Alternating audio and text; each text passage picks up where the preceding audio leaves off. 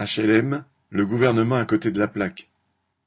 L'année dernière, les préfets ont accordé des autorisations de construire pour 92 000 logements HLM, au lieu de 125 000 par an annoncés par la ministre du Logement, Emmanuel Vargon, alors que 2 millions de ménages sont sur les listes d'attente.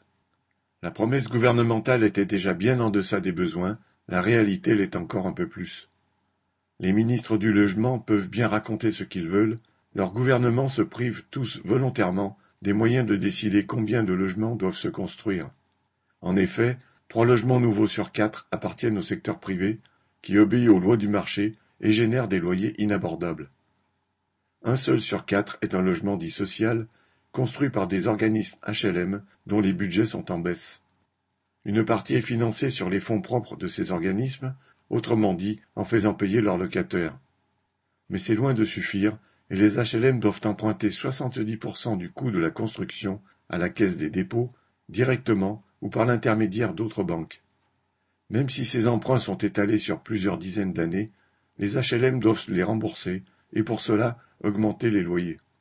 L'État est censé subventionner les prêts, mais en 2016 par exemple, sa participation a été de 0,3 milliard sur les 15 milliards d'euros dépensés par les HLM. L'autre subvention à la construction L'aide à la pierre, qui existait il y a une cinquantaine d'années avant la crise, a progressivement disparu. La balle est renvoyée à Action Logement, un organisme patronal financé par un prélèvement sur les salaires, et aux collectivités locales, du moins celles qui en ont les moyens et le veulent bien.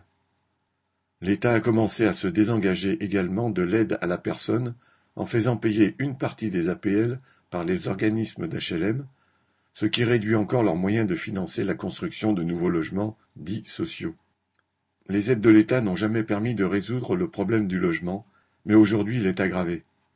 La construction est au plancher et les loyers sont de plus en plus inabordables. Les corps de métier capables de construire sont là, mais la construction de logements populaires en nombre suffisant et avec des loyers abordables bute sur les choix des profiteurs du marché de la construction et de l'immobilier. Il faudra exproprier ces profiteurs, mettre la production des logements sous le contrôle des travailleurs et de toute la population, pour qu'on puisse dire cette fois sans fausse promesse que le bâtiment va et que les besoins sont pris en compte. Jean Sandé